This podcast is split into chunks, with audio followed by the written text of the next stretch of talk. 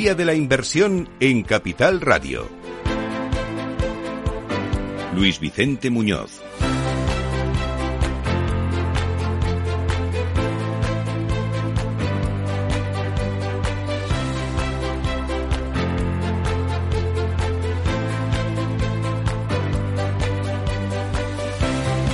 Pues de nuevo en directo desde la Bolsa de Madrid entramos en el tramo final, la hora final de este día de la inversión en Capital Radio. Desde primera hora hemos tenido la oportunidad de escuchar a los mejores gestores de fondos de inversión hablar del momento en el que estamos viviendo, de las oportunidades que pueden estarse generando, de los riesgos que hay que gestionar. Y bueno, ya saben, si nos escuchan desde primera hora, que es un momento extraordinario en los mercados. Tenemos detrás de nosotros un año en el que prácticamente todos los activos han perdido valor. Estamos en un momento de subidas de tipos de interés, estamos en un momento en el que hay que mirar al futuro con precisión. Quizás es el momento de intentar separar el ruido de las oportunidades. Y en esa línea vamos a conversar con nuestro invitado especial, de esta última hora, de esta hora de cierre en Capital Radio, el Día de la Inversión, que es el presidente de Renta 4 Banco, don Juan Carlos Ureta. Don Juan Carlos, ¿qué tal? Buenos días. Buenos días y encantado, Luis Vicente. Si empezamos por el diagnóstico, mucha gente se pregunta si es verdad que estamos ya entrando en la nueva normalidad, con subidas de tipos de interés como era antes de la crisis. Nadie nos dijo que iba a ser tan agitado, que iba a doler tanto seguramente, que iba a ser tan difícil. Bueno, yo creo que llevamos ya todo el año entrando en esa nueva normalidad, una nueva normalidad, digamos, monetaria, ¿no? Yo creo que el gran tema de este año 2022 es que eh, los tras casi 15 años de expansión monetaria, pues los bancos centrales, con la Reserva Federal Americana a la cabeza, se han dado cuenta de que, de que ese modelo ya no daba más de sí, que la expansión monetaria eh, bueno, había ido incluso demasiado lejos, se había provocado eh, desórdenes como la inflación y otro tipo de desajustes y desde inicios de este año la Fed anuncia pues su intención de hacer un cambio de régimen monetario, de normalizar la política monetaria saliendo de ese escenario de expansión eh, que habíamos tenido durante, repito, casi una década y media, que había llevado incluso a fenómenos tan anómalos como los tipos nominales de interés negativos en la, en la zona euro, ¿no? Y entonces estamos ahí, pero estamos desde el principio de año. Yo diría que el proceso de cambio de régimen monetario se está haciendo de forma muy ordenada, yo creo que sorprendentemente ordenada. Es un proceso muy importante. Es, realmente el, el, gran proceso de este año 2022 y probablemente del 2023 también. Y yo creo que se está haciendo de forma muy, muy ordenada, eh, más ordenada de lo que por lo menos a mi juicio, que habría haber esperado, porque repito que es muy importante. Después de 15 años de una determinada política económica que se ha traducido no solo en tipos de interés cero o negativos, sino también en una enorme expansión de la masa monetaria, pues de repente empezamos por un lado a subir los tipos y por, otro lado a, contraer, a ese proceso de contracción monetaria, ¿no? Que empezamos a quitar oxígeno del aire, empezamos a desinflar ese globo que se había inflado durante una década y media y que había llegado a niveles ya máximos de inflamiento, si se me permite la expresión, eh, tras el COVID, ¿no? Cuando realmente, por ejemplo, la Reserva Federal Americana directamente en dos o tres meses duplica su balance de cuatro y medio a, nueve trillones de dólares, ¿no? Entonces estamos ahí, ¿no? Y es un proceso muy importante y no haría falta ni guerra de Ucrania ni otro tipo de temas para que ese proceso en sí sea un proceso ya muy delicado y, y, muy, yo diría que, que, hay que hacerlo con mucho cuidado y que yo creo que afortunadamente está yendo bastante bien. Estamos viendo un ajuste del valor de activos, del precio de los activos. Antes decías que el valor de todos los activos ha caído. El valor seguramente no, el precio sí. Es verdad. Eh, pero, pero bueno, pero estamos viendo ese ajuste y ese ajuste se está haciendo yo creo que de forma, la verdad que bastante ordenada. Es, es un proceso muy relevante. Es que tenemos que ser conscientes de que eh, mm, partimos de una economía en la que mm, en una economía de unos 100 trillones de dólares de PIB global, en la que 25 trillones es el balance de los bancos centrales es que el balance, por ejemplo, de la, Reserva Federal Americana en el 2007 era 900.000 millones de dólares, hoy es 10 veces más. Entonces, todo, todo ese aire que se ha ido metiendo en, ese globo monetario hay que, hay que irlo quitando, ¿no? Para normalizar las condiciones monetarias y eso, eso, eso es muy delicado. Muy delicado. Sí, porque el riesgo es que al estabilizar la nave en términos aéreos, eh, estemos induciendo una recesión de la economía y bueno el riesgo es que es que esa ese todo ese expansión monetaria que se había hecho ha provocado una sobrevaloración de activos en algunos casos incluso burbuja eh, pues hemos visto fenómenos como algunos fenómenos en el mundo de las criptomonedas o incluso los bonos soberanos, ¿no? Eh, y hemos llegado a ver hasta más de casi 20 trillones, millones de millones de dólares en el mundo de bonos con tipo nominal negativo. Eso ocurría hace dos años o tres y realmente eh, es una anomalía, ¿no? Entonces es algo anómalo. Que el precio del dinero y el precio del capital sea negativo es algo anómalo, ¿no? Es va contra natura. Entonces ahora estamos normalizando, efectivamente, y como digo, es un proceso que es, que, es delicado porque al final estamos tratando de que la economía funcione sin tener esa especie de condiciones monetarias tan, tan anómalas, ¿no? Y, eh, y, es, y, que funcione como debe ser. Es decir, de alguna manera habíamos llegado a creer que, que expandiendo el dinero, creando más dinero, se creaba más crecimiento y más riqueza y se ha visto que no. Yo creo que eso es lo que han visto los bancos centrales a partir de finales del año 2021 de forma muy clara cuando aparece la inflación y otra serie de invitados no deseados y entonces se dan cuenta que, ese modelo no funciona. Entonces que hay que ir al modelo de productividad, que es a lo que hay que ir, ¿no? Presidente, esto suele funcionar siempre en términos de confianza, ¿no? La pregunta ahora es ¿en qué podemos confiar? Cuando hablamos de inversión, cuando pues podemos confiar en el, futuro, ¿no? Estamos hablando de que hace pocos días se ha publicado que el mundo tiene ya más de 8.000 millones de personas de población y, estamos inmersos. Eh, este año el PIB global va a alcanzar, según la, estimación que hace el, eh, NBR americano, eh, los 100 millones de millones de dólares. Nunca lo había alcanzado en la historia, ¿no? Estamos en una economía ya muy importante, pero que va a seguir creciendo. Ahora vendrá la recesión, que va a venir esa recesión, en nuestra opinión técnica, esos dos o tres trimestres de recesión, pero a largo plazo, a medio largo plazo, el crecimiento lo guía la productividad y la población y estamos en un mundo con ya 8.000 millones de personas, en un mundo con una eh, innovación permanente en todos los sectores, en toda la economía, que lleva a una mayor productividad. Ahora mismo no tenemos en la economía aquello que había en los años 70 de la reconversión industrial. Eh, no hay que reconvertir sectores porque ya se han ido reconvirtiendo en día a día, permanentemente. Estamos en ese ajuste continuo de las empresas para adaptarse a, mayores niveles de productividad, a márgenes que se van comprimiendo, a una eficiencia mucho mayor y eso todo eso está pasando. Tenemos un sistema financiero que a diferencia del año 2008 está bien capitalizado. Tendrá impacto con esta contracción económica que viene o en la que ya estamos, pero va a, absorber bien ese impacto. Por tanto, estamos un poco en ese proceso de normalizar las condiciones monetarias, que no es poco, eh, además de eso, tenemos un entorno geopolítico eh, ciertamente enrarecido con, con la guerra de Ucrania y ese conflicto chino-americano latente siempre, ¿no? Pero yo creo que el, proceso de normalización monetaria se está haciendo de forma bastante ordenada. Y otra pregunta puede ser, ¿pero le queda todavía? Sí, nuestra opinión es que le queda. Es un proceso que no va a ser de meses, va a ser probablemente de más tiempo, ¿no? Pero se está haciendo muy bien. Y eso es lo importante, ¿no? Entonces, queda todavía eh, parte de ese proceso, pero mm, una parte importante ya se ha hecho pero se está haciendo muy bien y yo creo que lo bueno es que vayamos a una economía mejor al final, ¿no? Eh, usted lidera la banca de inversión en España como presidente de Renta 4 Banco. ¿Es un momento para invertir en qué, presidente? ¿Es un momento pues para...? Mira, eh, yo, yo eh, sigo pensando, el modelo de inversión básico no ha cambiado del año pasado a este. Lo bueno es que ahora tenemos mejores precios para comprar los mismos activos, mejores precios, ¿no? ¿Y en qué hay que invertir? Pues el, el, el activo de referencia sin duda, en nuestra opinión, en opinión de Renta 4 Banco, para los próximos años, y yo diría que incluso décadas, va a seguir siendo la empresa. La creación, la gran creación de valor va a estar en la empresa. La empresa es el activo que genera, que va a crear más valor.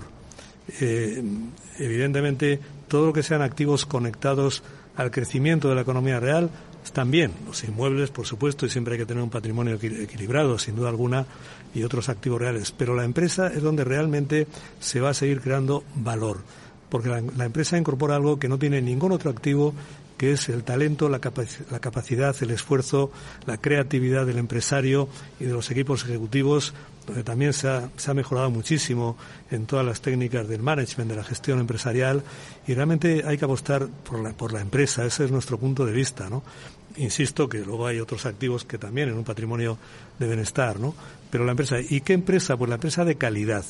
Vamos a ese mundo en K, cuando pase la recesión, la economía saldrá, pero seguramente no salga en V, no salga, no, veamos una economía muy vibrante. Tenemos un peso de la deuda muy importante que, que durante varios años eh, o tal vez décadas se va a arrastrar. Pero sí que va a haber una parte de la economía que va a crear muchísimo valor y otra parte de la economía que no, que se va a hundir. Estamos en ese mundo un poco darwinista, ¿no?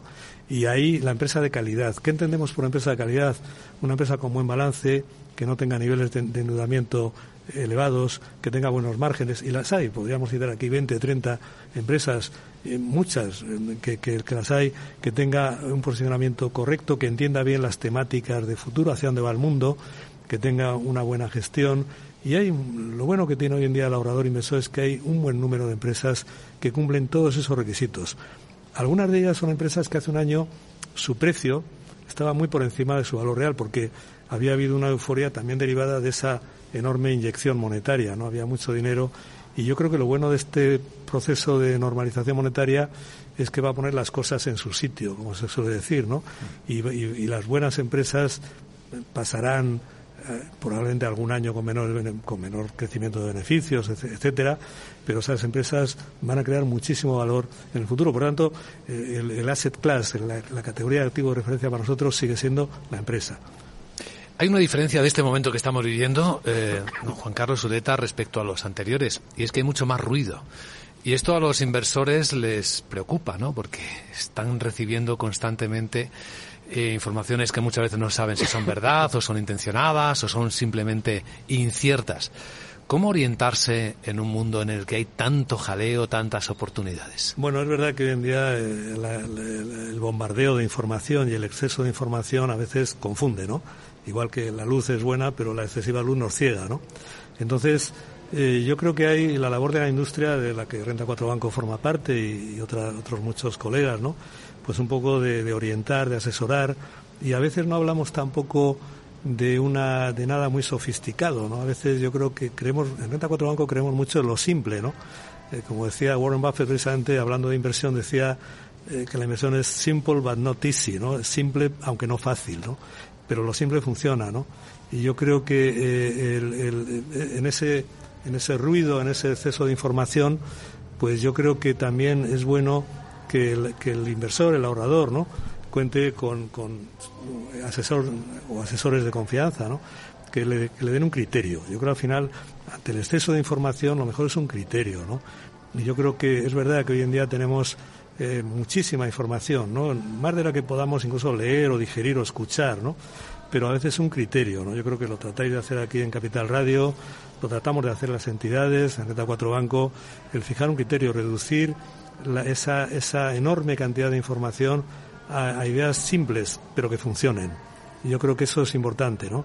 Y cuando hablamos de, hemos hablado antes de empresa, hemos hablado de calidad, hemos hablado de, de ese mundo que viene un poco eh, de ganadores y perdedores, ¿no?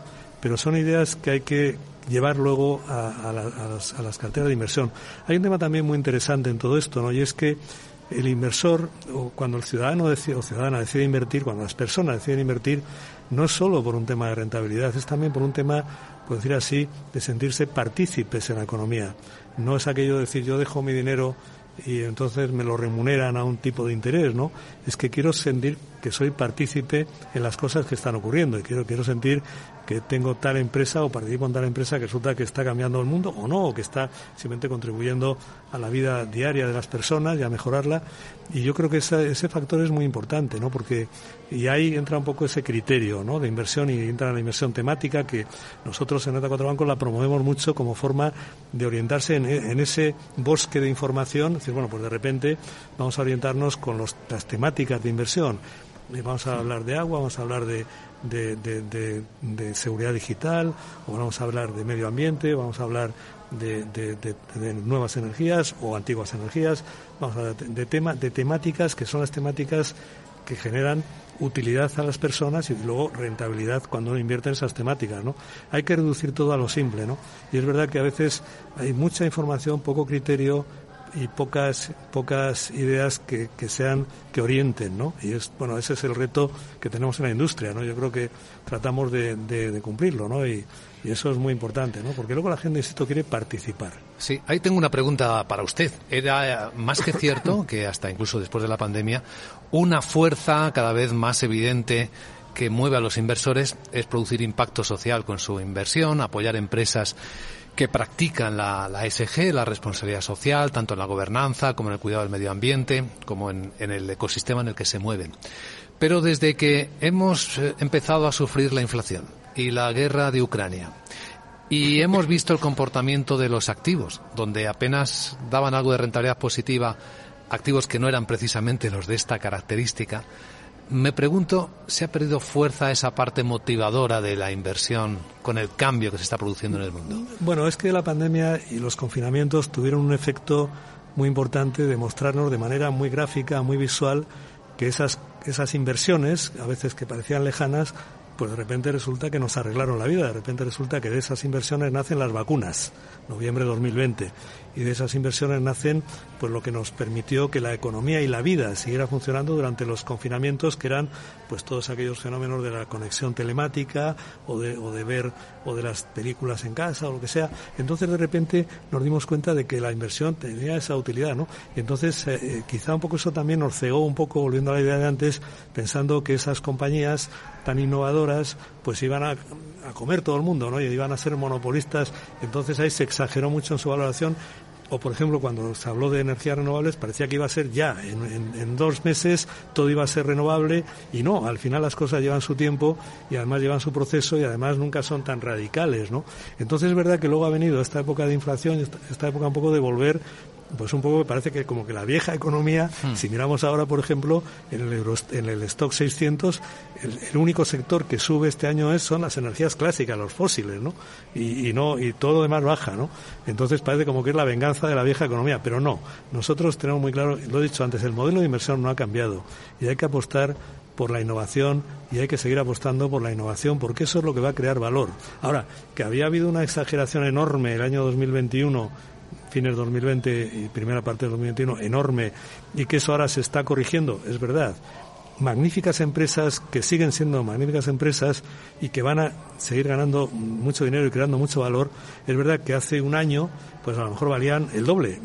Pues todos tenemos en la cabeza el líder del comercio electrónico, pues Amazon como ha caído un 45%. Sigue siendo una magnífica empresa y podríamos citar otras muchas, ¿no? Pero, pero, pero resulta que ha tenido un ajuste de precio pero esa empresa es muy innovadora y muchas otras, ¿eh? no, no quiero centrarme solo en una, que realmente van a crear mucho valor. Lo que pasa es que ha habido ese ajuste de precio que ha, que ha seguido o que ha sido coherente con, el, con la normalización de las condiciones monetarias, ¿no? Pero a, mi modo de ver, no ha cambiado el modelo. El modelo es seguir apostando por todo lo que suponga innovación, creación de valor, disrupción y todo, y, eso en cada, en cada sector. No hay por qué ir a la pura tecnología en el sector agrícola, en el sector de la pesca, en el sector, en los sectores industriales, tenemos también esa innovación y empresas que innovan permanentemente, ¿no? y ahí hay que ir, ¿no? Yo creo que eso no ha cambiado. Yo creo, es verdad que ahora hay un pequeño bache como decir, bueno, la venganza de la vieja economía. Bueno, aquí de repente estamos, eh, parecía, y entonces hay mucha gente que dice, no, no hay que volver a, apostar por las eh, empresas de petróleo o tal. Bueno, ha habido una época que estaban muy infravaloradas y evidentemente han subido, ¿no? Pero bueno, pero, pero el cambio, el cambio que, que, vimos eh, de manera muy gráfica con la pandemia, con los confinamientos, el cambio de esa economía de innovación permanente no ha, no, ha parado, ese cambio sigue ahí, es muy estructural, no va a parar por la normalización monetaria. Lo que va a ocurrir es que las nuevas condiciones monetarias lo que van a hacer es poner a cada uno en su sitio y van a eliminar esas empresas zombies que vivían o que todavía viven en algunos casos gracias al, dinero eh, gratis. Eso se acaba. Pero eso es bueno que se acabe, ¿no? ¿Y el riesgo regulatorio está empezando a ser más importante e impactante en los mercados, en países, por ejemplo, como España? El riesgo regulatorio es un problema, ¿no? Es decir, hemos, una de las cosas peores del COVID y luego de la, de la pandemia y luego de la guerra de Ucrania es que el, los, el poder público, por decir así, eh, digamos que ha encontrado una no sé, llamar una excusa más o un argumento más para dar otra vuelta de tuerca a su, bueno, pues a su control o a su deseo siempre de control inherente al poder público, como es lógico, a su deseo de control de, bueno, pues de un poco de la economía y de todo, ¿no? Y a veces hemos tendido a pensar que los problemas de la economía los resuelven los poderes públicos, ¿no?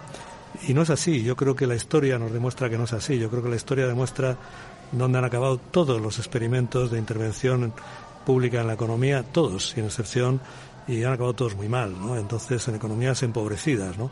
Y entonces, eh, yo creo que tiene que haber, evidentemente, una regulación, sin ninguna duda. Es importante que esa regulación sea buena, más que mucha o poca que sea buena.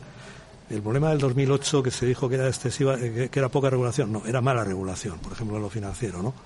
Y entonces tiene que haber buena regulación, pero no tiene que haber excesiva regulación. Yo creo que a veces es verdad que la regulación y luego los cambios regulatorios y el cambio de las condiciones de, las reglas de juego, a veces con efecto retroactivo, como se pretende ahora con algún impuesto, ¿no? Pues realmente eh, eso no es bueno, ¿no? Yo creo que hay que dejar que la economía funcione, la libre iniciativa funcione, el mercado funcione y yo creo que eso es lo que crea valor, ¿no? Eh, crea crecimiento y genera riqueza, ¿no? que luego, evidentemente, en la sociedad muy compleja del siglo XXI tiene que haber unos poderes públicos que regulen, que supervisen. 34 mm, Banco está en un mundo muy supervisado, un mundo de la banca, nuestra banca es banca de inversión, pero de la banca, y está, bien, está muy bien que estemos muy supervisados, está muy bien que nos exijan tener un gran capital, eh, que nos exijan tener unos ratios de solvencia importantes y unos estándares de comportamiento correctos, ¿no?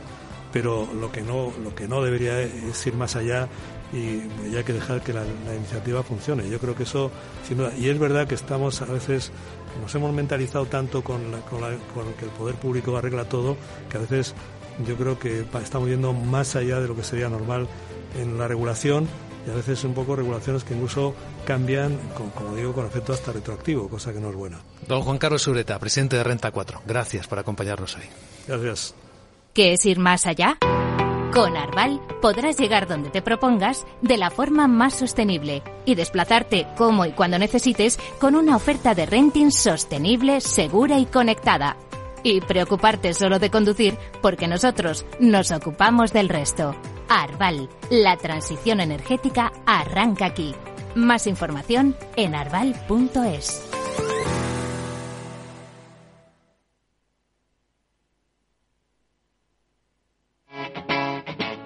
Capital Radio.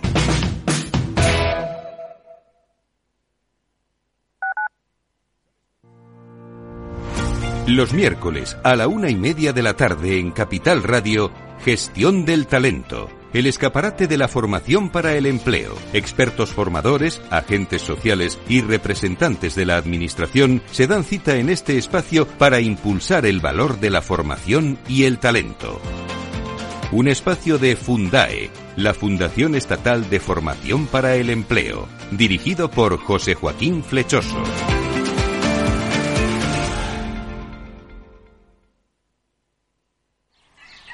Aquí, en la Comunidad de Madrid, todos podemos tener un pueblo. Contamos con más de 140 pueblos de menos de 20.000 habitantes. Pequeños, bonitos, con mucho encanto, rodeados de naturaleza, con los mejores servicios públicos y sistemas de conectividad. Vente. Estamos muy cerca. Comunidad de Madrid.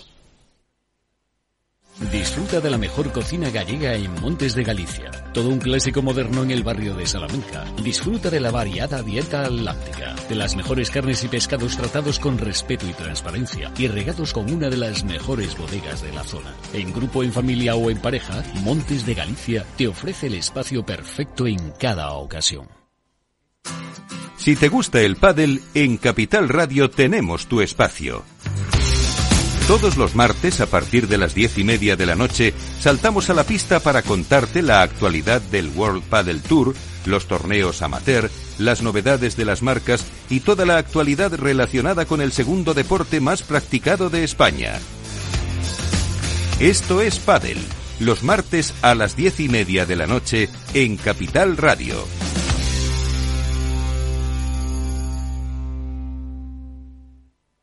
Para personas inquietas, Capital Radio.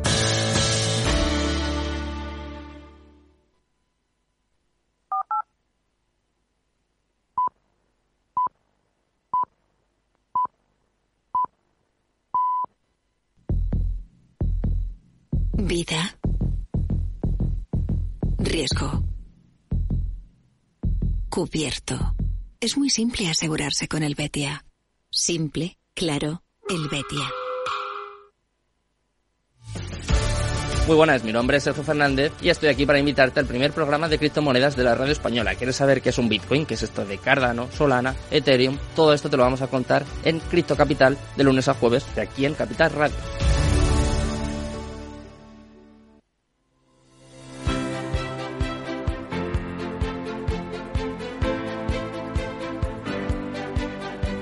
En Capital Radio, Día de la Inversión.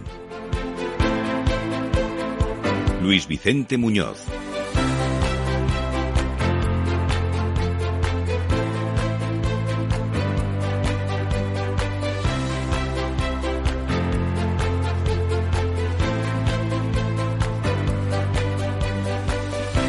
Todo un lujo disfrutar hoy de un día de la inversión con eh, invitados tan importantes, tan transparentes en el objetivo de compartir su visión del momento en el que nos encontramos. Hay que empezar por ahí, por entender el momento en el que nos encontramos. Y luego ver cómo aprovecharlo, que es la parte de utilidad, de generar valor a la comprensión de nuestro momento. Así que vamos a recorrer ya esta última parte del día de la inversión.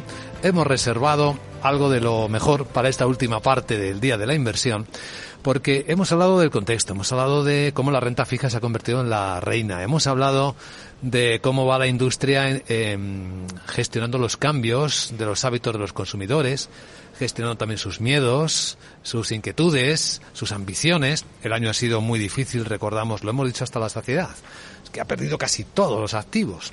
Pero como nos decía muy bien Juan Carlos Ureta hace un instante, no confundamos valor con precio. Han bajado los precios.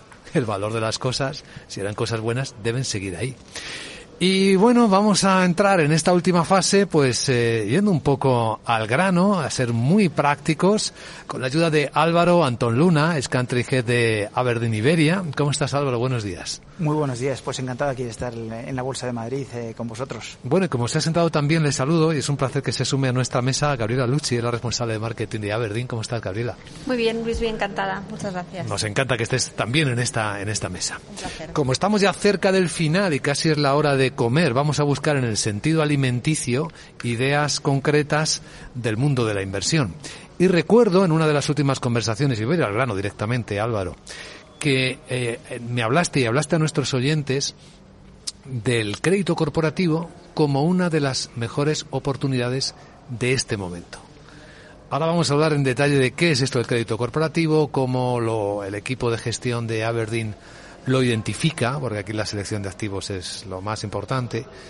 Pero antes me gustaría saber si eh, estás de acuerdo con el enfoque que han venido haciendo las personas que te han precedido, del momento del mercado en el que tenemos la inflación, todo el mundo buscando si ya se produce el punto de inflexión, eh, las subidas de tipos de interés, todo el mundo esperando ver si ya empiezan a ser menos agresivas, si en cierto modo es esto una normalización, la agitación previa a la normalización.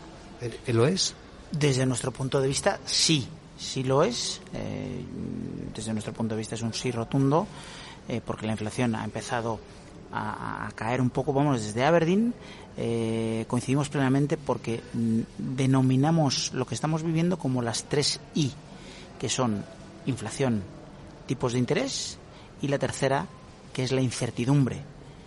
Y la incertidumbre es un factor clave que está afectando a las otras dos. Las otras dos son culpa, en cierto modo, o eh, resultado, no culpa, resultado uh -huh. eh, de la incertidumbre del COVID, porque mucha parte es la oferta y de la demanda. Esta inflación que estamos viviendo es producto de, la de, de oferta y demanda no satisfechas.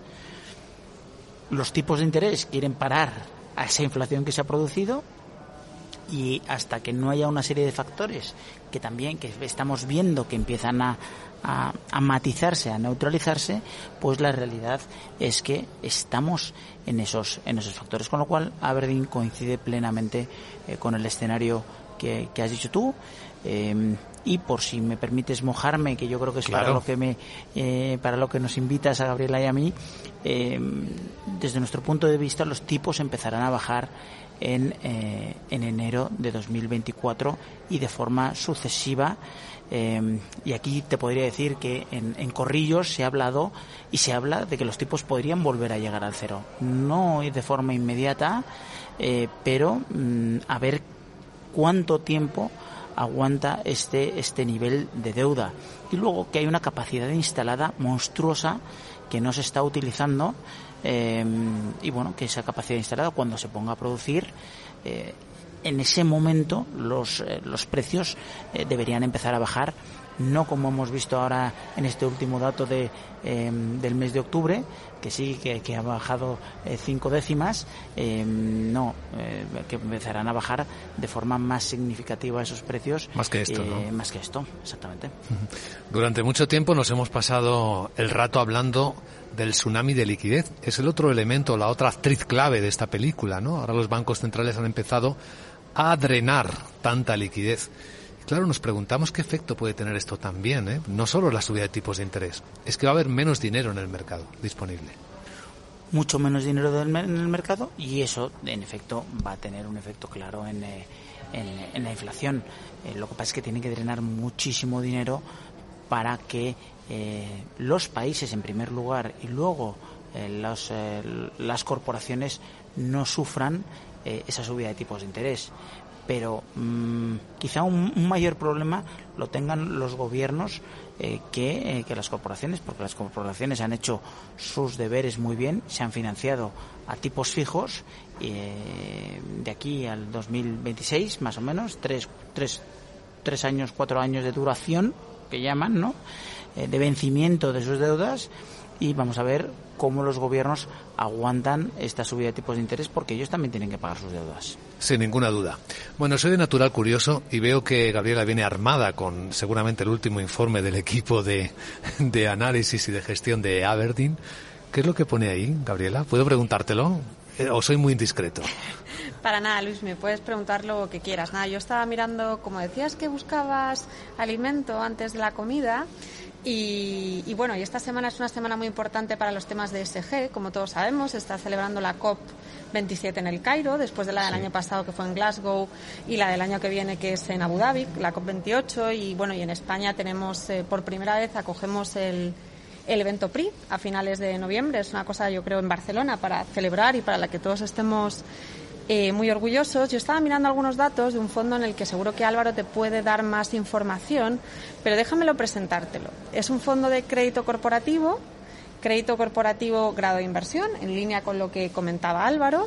Tenemos dos, un fondo madre que es Plain y un fondo sostenible, que es artículo 8,5 de SFDR, un poco para que los escuchen tenga idea de qué estamos hablando. La famosa taxonomía, ¿no? Efectivamente.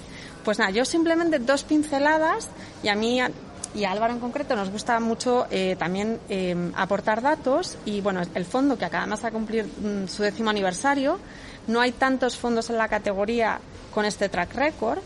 Eh, está rankeado triple A por MSCI, MSCI y el rating de calidad es 9,1 de 10.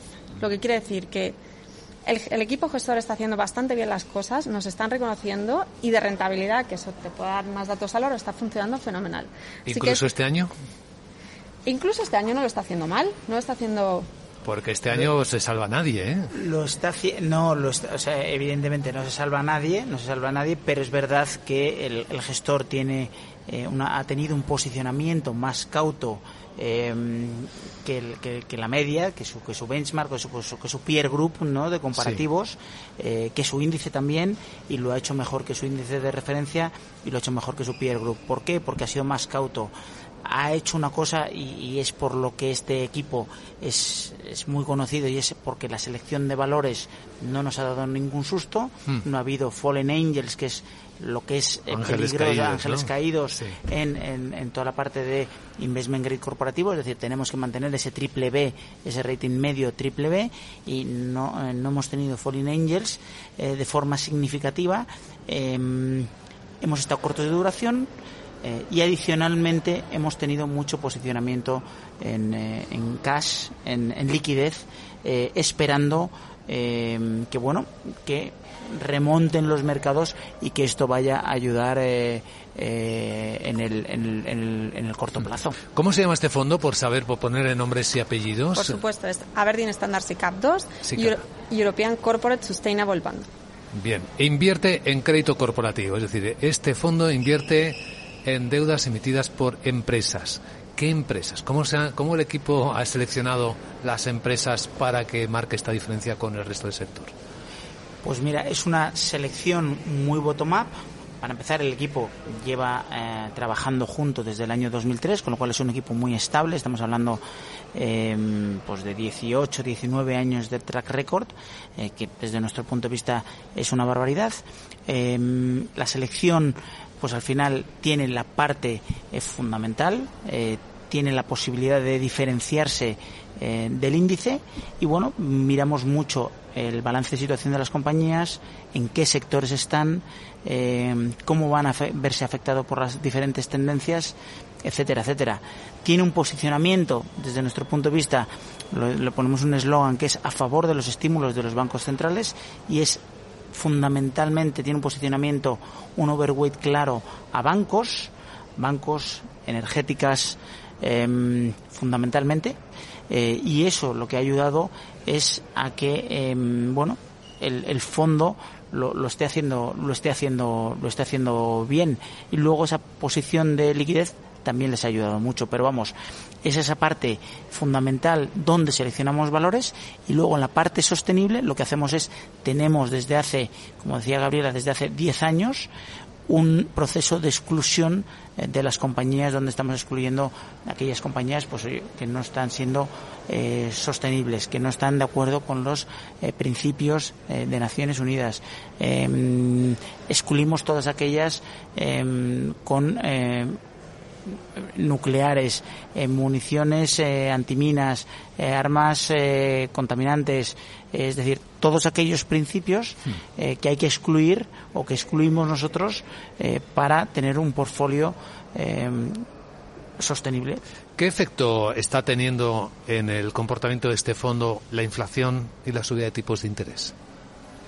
Bueno, pues la realidad es que el efecto ha sido ha sido negativo porque lleva una, una underperformance o lleva una rentabilidad negativa eh, este año, como decía, por encima de su índice, pero una rentabilidad negativa. Pero al tener bancos se va a ver beneficiado, supongo, ¿no? En el futuro sí, desde nuestro punto de vista, estar ahora posicionado en bancos, estar posicionado en financieras, estar posicionado en energéticas, desde nuestro punto de vista, en el, en el medio plazo en el año 2023 que esperamos que sea eh, muy positivo desde nuestro punto de vista eh, pensamos que lo va a hacer bien. Año 2023 lo que daríamos cualquiera por saber qué va a pasar en 2023 pues hombre, no tenemos la bola de cristal, Luisby, pero estamos hablando de em, spreads de 500 puntos básicos aproximadamente contra el Bund, eh, con lo cual estamos viendo que estos spreads no los hemos tenido en los últimos 10 años. Eh, que probablemente eh, pueden irse un poco más allá. Desde luego pueden irse un poco más allá. Eh, ¿Que puede haber caídas adicionales? Sí. Pero sí pensamos que es un momento de empezar a construir carteras. ¿Por qué? Porque lo que nos estaba pagando un 1% hace escasos nueve meses, hoy nos está pagando un aproximadamente 5%. Es decir, que ha subido la rentabilidad de esos bonos en 400 puntos básicos, en un 4%. Eh, entonces no sabemos muy bien eh, qué va a pasar en 2023, pero desde, desde Aberdeen somos positivos y somos positivos y bueno, y hemos visto que en escenarios recesivos hay dos activos que lo hacen bien históricamente eh, y son activos muy dañados este año, que son el crédito corporativo investment grade y luego por la parte de renta variable, si quieres luego me preguntas porque es verdad que es un activo eh, más específico, eh, pero eh, por la parte de renta variable, bueno, te lo digo. No, te pregunto luego, te lo pregunto ahora. No, no, eh, la verdad es que por la parte de, renta variable, normalmente lo que lo hace, suele hacer muy bien son las pequeñas compañías que este año llevan un batacazo muy significativo. Las small caps. Las small caps. eh, y eso, en principio, el, el, año que viene también lo haría bien. Pero vamos, yo insisto en la parte de crédito corporativo, investment grade, porque es eh, la parte mm, o el, asset class o la estrategia de inversión que le interesa a tus eh, a tus oyentes, a nuestros oyentes, em, y eso es el primer em, escalón al que el, el cliente se debería subir. Sí, esto es casi una última pregunta y tiene que ver con el origen de este programa. Estamos buscando la oportunidad. ¿Es esta la oportunidad, viendo la cantidad de activos, la cantidad de cosas que hay en el mundo, la que identifica Aberdeen, una de las mejores oportunidades que puede haber en este momento para hacer cartera? Desde nuestro punto de vista, sí. Es un momento muy bueno para hacer cartera eh, de crédito corporativo de alta calidad, de emisiones de grandes compañías, eh, bien seleccionadas, bien alocadas, diversificando. Eh, y desde nuestro punto de vista es, es el primer escalón al que el cliente se debe subir. ¿Que puede haber un poco de bajada? Sí. Pero si el cliente final hace lo que debe de hacer cuando invierte, que es tener un horizonte temporal de entre dos y cuatro o cinco años. O mínimo dos. Mínimo dos. Óptimo cuatro o cinco óptimo años. cuatro o cinco años. Nos parece bien tres también, pero eh, desde luego es, es un activo al que, desde nuestro punto de vista, en el medio plazo le va a ganar dinero. Totalmente. Además, eh, uno, un mensaje que repetimos mucho es la importancia de confiar en los asesores financieros, que son al final los que mejor conocen a los, a los clientes. Pero sí coincido totalmente con Álvaro que esta sería nuestra, donde creemos que los inversores que han muchos han atesorado liquidez durante este año, el primer escalón donde tienen que poner el dinero a trabajar, sin duda, eh, crédito corporativo investment grade. Y un detalle último también por dar una facilitar una información completa en términos de volatilidad comparado con otro tipo de inversiones y de activos, ¿cómo se puede comportar el crédito corporativo? Pues normalmente históricamente ha tenido una volatilidad de aproximadamente el 4 o 5%, 3 entre el 3 y el 5% contra una renta variable que estábamos hablando de una volatilidad de entre el 15 y el 20% aproximadamente, con lo cual es es, eh, es eh, menos de un tercio de la volatilidad de la renta variable, por no decir un cuarto de la renta variable, aproximadamente. Uh -huh. Aproximadamente. Lo que sí es verdad que la volatilidad ha incrementado mucho el, el último año. Eh, y desde ese punto de vista, Luis, te voy a cambiar un poco el, el, paso, que no sé si lo esperabas, pero es que es verdad que bienvenida sea la volatilidad. Porque a la gente, a la gente desde pequeños, a la gente se le reitea sobresaliente, se le da notas, sí, sobresaliente, sí. notable, desde como, el colegio, a los, como sí. desde el colegio, como a los coches, como a escenarios como la Bolsa de Madrid, eh, que puede haber escenarios espectaculares en, en, en, Madrid, pero desde mi punto de vista la Bolsa de Madrid es sobresaliente, bueno, pues al final todo tiene notas. Y lo que nos pasaba últimamente con el crédito corporativo en los últimos dos años es que parecía que no había notas, o con la renta variable, es que parecía que no había notas, es que todo valía. Y entonces llega un momento que no todo puede valer, como la educación de un hijo no puede todo valer, como cada hijo es diferente y cada uno tiene que tener, yo tengo tres hijas, o sea que al final lo sé, ¿no? Entonces cada hijo le tienes que dar sus necesidades, hay que acoplar y hay que ver, y, no todos los hijos ni son sobresalientes, ni todos los hijos son muy deficientes, ni todos los hijos son bienes. Pero lo que sí es verdad, y hablo de los hijos porque es lo más cercano que tengo en, notas, ¿no? Pero, eh, y lo mismo con las gestoras, pero lo mismo con, lo, con, la, con la capacidad de seleccionar un activo. Y aparentemente no se pagaba la selección de valores. Y sin embargo este año sí se está pagando el que eh, bueno pues en este caso concreto este fondo lo está haciendo mejor eh, que su peer group. Eh, ¿por qué? por la selección de valores la cautela conservadurismo y ser defensivo en un escenario en el que el inversor final te está pidiendo eso. Y vamos a ver cómo se comporta a futuro cómo posiciona esa cartera para que en el medio y largo plazo haga exactamente lo mismo y posicionarse de cara al, a un escenario eh, que viene y vamos a ver si lo hace también eh, bien, pero eso es, eso es la perspectiva. Y desde mi punto de vista yo creo que hay que darle notas a las cosas eh, y poder diferenciar de alguna manera, porque estoy viendo aquí al fondo, no sé si es Nueva York o es eh, eh, Chicago, mm, la verdad es que no... no lo que no tú tengo, quieras ver. lo que tú quieras ver, pero... Sí, porque no es nada de eso en No particular. es, no es nada de eso, pues al final es poder diferenciar si eso es Singapur, Chicago o Nueva York, es decir, es, es que cada, cada cosa, cada ciudad es distinta, cada cosa tiene sus, eh, sus, eh, sus bellezas, tiene sus porqués y hay que oye, hay que darle una vez nota a, a las diferentes ciudades, niños, oportunidades y, por supuesto, gestoras y fondos de inversión. ¿Cómo se nota que eres profesor, Álvaro? eh? Esa vena educativa de, didáctica financiera, que además yo creo que nos viene también a todos, a todos. Ya sí que la última de verdad, y os dejo que os marchéis, que ya sé que estamos en, eh, saliéndonos de la hora, pero No te preocupes. es que no me resisto a aprovechar la oportunidad de tener un profesor como tú y, y dar explicación a una pregunta que nos repiten mucho nuestros oyentes cuando oyen hablar de renta fija y de crédito corporativo, que es en concreto de lo que hablamos. Y nos dicen, ¿y por qué comprar crédito corporativo, comprar la deuda de una empresa en vez de comprar la propia empresa en la bolsa? ¿Por qué es mejor hacer ahora eso? Bueno, pues porque la bolsa, y debido a su volatilidad, está mucho más afecta a la incertidumbre, a esa tercera I de la que hemos hablado, o primera I, porque yo creo que es la más importante. eh, y el año que viene todavía vamos a tener mucha volatilidad. Entonces la bolsa nos va a dar más sustos y desde nuestro punto de vista un inversor eh, moderado eh, se debe subir primero al primer escalón y no al último. Mm, Una vez más, las escaleras hay que irlas subiendo por peldaños. Yo cuando mi hija, que además lo hace Ale- Alejandra, y salta tres peldaños de tres peldaños, digo, un día te vas a partir el tobillo y ya, ya te acordarás de tu padre. Pero al final es eso, hay que ir subiendo los peldaños. Eh, la historia nos indica que el primer peldaño en un momento recesivo, cuando ya ha pasado el, bueno, ya ha pasado, cuando está la tormenta, eh, es el crédito corporativo investment grade, crédito corporativo de calidad. El primero, el bono de gobierno, pero ya lo hemos visto en Estados Unidos, lo hemos visto en el Bund y lo estamos viendo en algunos de esos gobiernos eh, europeos. Luego, el crédito corporativo investment grade, y eso es lo que veremos. Y así sucesivamente en los diferentes eh, tipos, eh, tipologías de activos. Hay que mirar la historia, hay que aprender con la historia, ser didáctico eh, y luego volveremos, eh, volveremos a la bolsa cuando tengamos un poco más de certidumbre. Porque no lo he dicho, pero las tres sí, al final esto se trata de re- reducir la incertidumbre. Y eso se busca con certidumbre, con previsibilidad, con flujos de caja.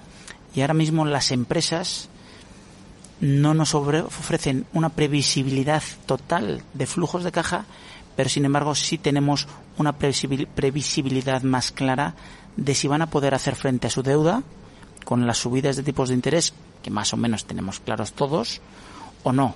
Pero lo que no tenemos claro es si eh, el flujo de caja va a ser totalmente cierto en el medio plazo. Muy bien elegida esta parábola de las tres IES que nos ha servido para comprender efectivamente el mundo en el que vivimos. Y las tres IES nos van a acompañar, me da la impresión. No podemos luchar contra ellas, solo pues atenuarlas en la medida de lo posible, que es de lo que estamos hablando. Pues eh, mil gracias por esta estupenda conversación, Álvaro Antón Luna, Country Head de Aberdeen Iberia. Gracias, Gabriela Lucci, por habernos acompañado improvisadamente. Ha sido un placer. Un placer. Gracias, Álvaro. A vosotros. El Día de la Inversión en Capital Radio.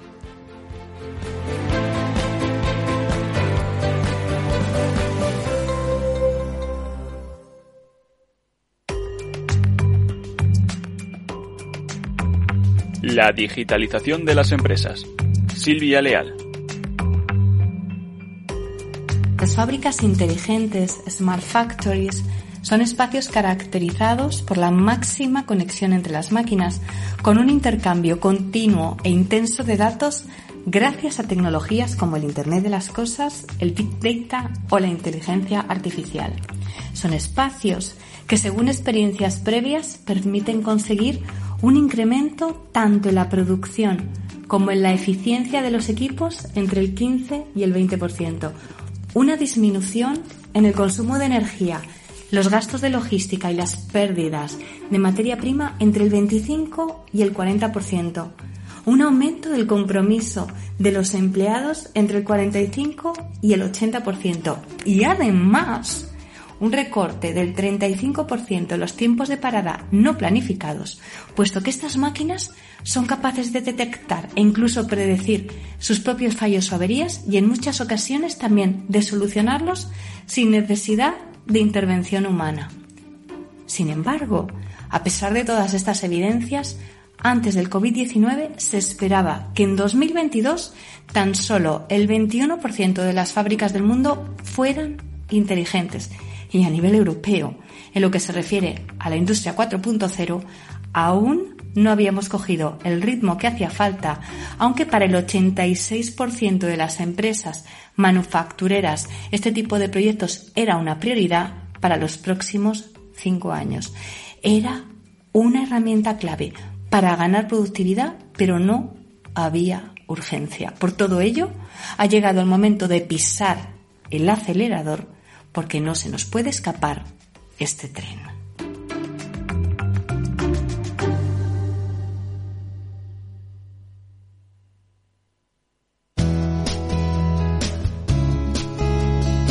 Capital Radio, Música y Mercados.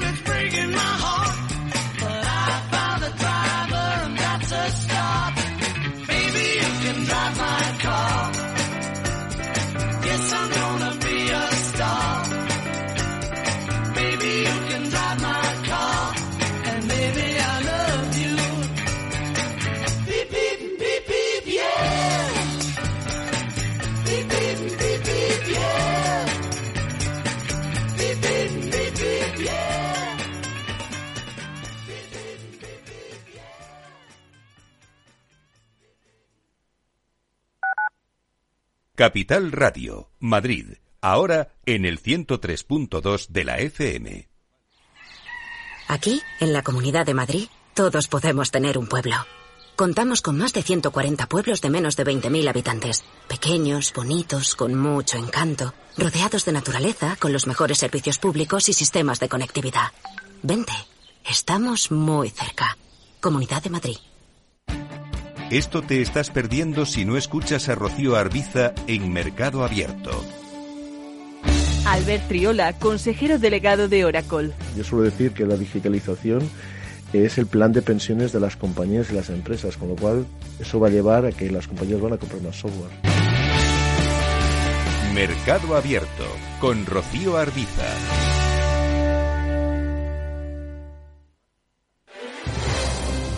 Si quieres entender mejor todo lo que rodea nuestro sector alimentario, tienes una cita en La Trilla. Un gran equipo de especialistas te acercará a la actualidad económica y política desde el campo hasta la mesa. Conocerás sus principales innovaciones sin olvidar las producciones más tradicionales. Los sábados de 8 a 9 de la mañana con Juan Quintana, La Trilla de Capital Radio. ¿Sabes cuál es el mejor dial para escuchar Capital Radio? Tu móvil. Ya tienes disponibles las versiones de iOS y Android de Capital Radio. Y si quieres escucharlas en tu coche, lo tienes muy fácil. Empareja el Bluetooth de tu coche con tu móvil o tableta, entra en la app de Capital Radio y ya lo tienes. Escucha Capital Radio en digital. Y si te preguntan qué escuchas, no lo dudes. Capital Radio